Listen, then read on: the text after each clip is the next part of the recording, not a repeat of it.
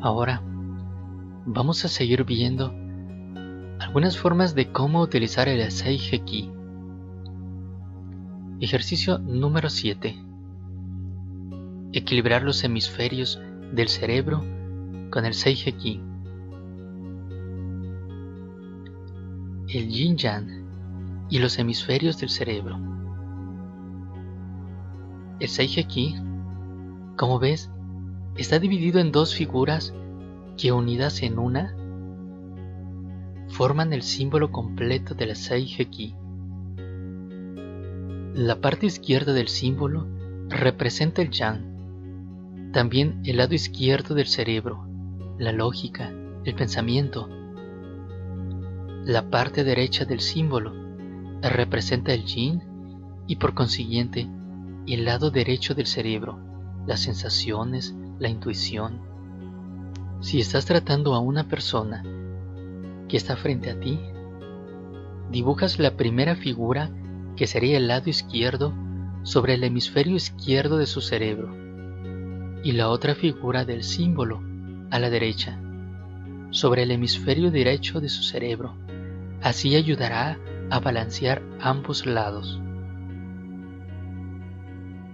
Como autotratamiento, cuando vayas a practicar el anterior ejercicio sobre ti mismo, sobre ti misma, levanta la mano derecha en alto sobre tu cabeza, de forma que la punta de los dedos quede en la dirección de la frente, y dibujas el símbolo de forma que la primera parte del símbolo quede dibujado sobre el hemisferio izquierdo y la segunda parte del símbolo lo dibujes sobre la zona del hemisferio derecho.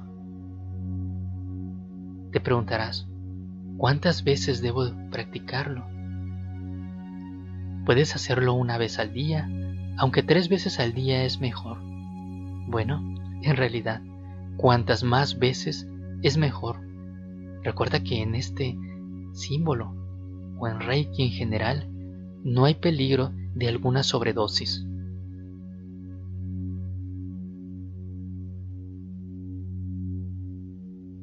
Ejercicio número 8. Comprende que el 80% de las enfermedades las creamos nosotros mismos.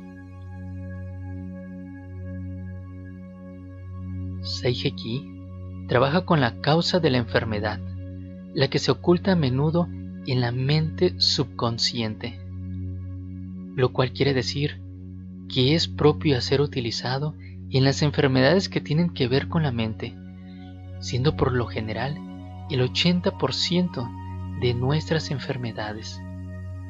La mayoría de estas son creadas por nosotros mismos.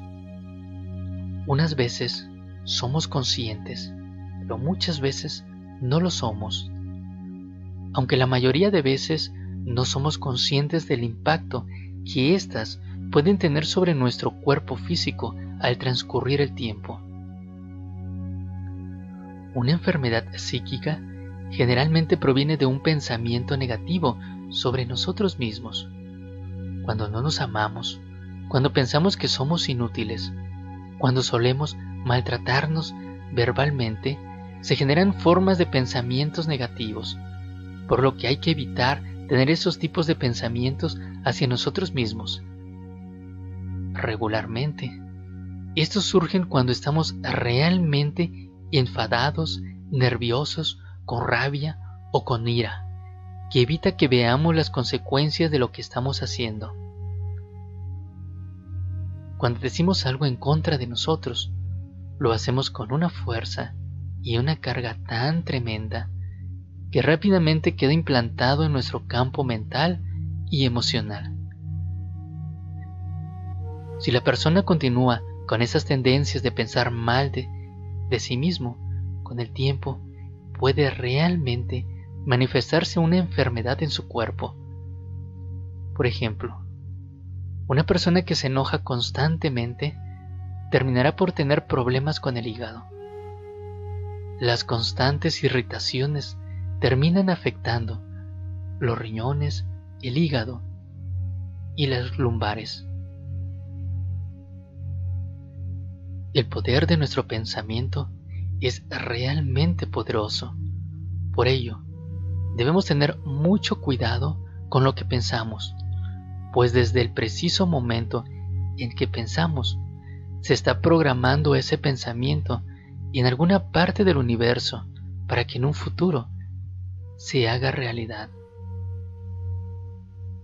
Cada terapeuta Reiki tiene que tener esto muy en cuenta, ya que en algunas ocasiones se encontrará con pacientes que han sido desahuciados por los médicos. Cuando nos encontramos con estos casos, hay que trabajar directamente con el símbolo del Seiji para ayudar al paciente a cambiar su forma de pensar. El 80% de las curaciones se basan en la fe y en la confianza. El otro 20% es la gracia divina, la cual desciende a través del Reiki. Así que tú, como terapeuta en Reiki, dale a tu paciente la suficiente fuerza y la suficiente fe para que pueda salir adelante por él mismo. Y después, ayúdale con el Seiheki.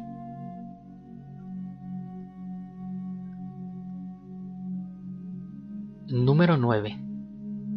¿Cuándo y en qué ocasiones hay que utilizar el Seiheki? Anteriormente, dijimos que el Seiheki se utiliza para activar la curación en los niveles mentales y emocionales, por lo que el Seiheki puede ser utilizado para todos los problemas relacionados con las emociones y la mente. Por ejemplo, para eliminar miedos, malos hábitos, superar la depresión, dependencias amorosas, superar un trauma emocional, superar una ruptura amorosa, recuperar la energía mental, imprimir con el Seiheki una paz interior, lo que conlleva a tener claridad de pensamiento y desarrollar la inteligencia mental y emocional. Es especialmente recomendado usarlo con personas que están bajo mucha tensión emocional o mental. Suelen sufrir depresión, miedos, fobias, neurosis o diferentes situaciones o estados emocionales.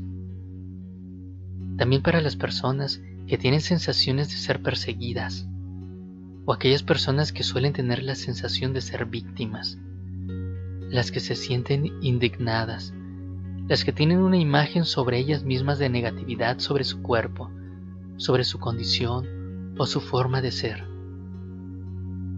Para personas con baja autoestima. Se puede utilizar en niños con problemas escolares, en donde los niños toman posiciones negativas debido a burlas, presiones de grupo o acoso de sus compañeros. Por lo regular, Suelen presentarse estos problemas a partir de los 10 años hasta un poco más allá de la pubertad.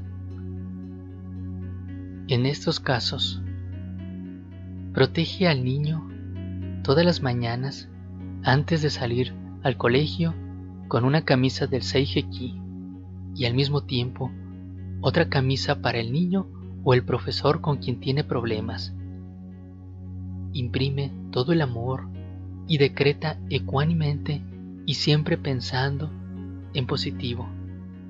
¿Cómo debe tratar al niño o la actitud que debe mostrar ante sus alumnos? Es más, si deseas, puedes poner esta camisa del Seiheki sobre el colegio entero para que reine la paz y la armonía. Aunque también es importante que tú seas una persona segura, seguro, para que esa seguridad se lo transmitas a tus hijos, a tus hijas, y para que cuando vayan a la escuela no dependan solamente del Seiheki, sino para que aprendan a utilizar su propia fuerza interior, para que se defiendan, para que afronten los problemas, para que sepan cómo salir adelante con su propia energía. A veces los niños tienen problemas y a veces les decimos que se defiendan y confundimos con defender con golpear. Es que tienes que defenderte. Y les decimos así, inclusive muchas veces los niños creen que al defenderse quiere decir que van a golpear a los demás. Defender es buscar todos los medios para que la otra persona no agreda, tal vez hablarle, tal vez hablar con los maestros, tal vez buscar una manera o simplemente afrontar a las personas, a los otros niños. Muchas veces con eso es suficiente y afrontar es no mostrarle el miedo que le pueda tener, pero eso se da a través de sacar toda la fuerza de voluntad, toda la energía que trae el niño. Sería muy bueno que los reikistas pudieran dar charlas al respecto en los colegios, la cual servirá para orientar a los profesores y a los padres sobre el tema Reiki y el Seijeki. También se puede utilizar con personas que están afrontando un cambio de vida, por ejemplo, para la adolescencia, para la menopausia, la tercera edad, un cambio de casa o de trabajo.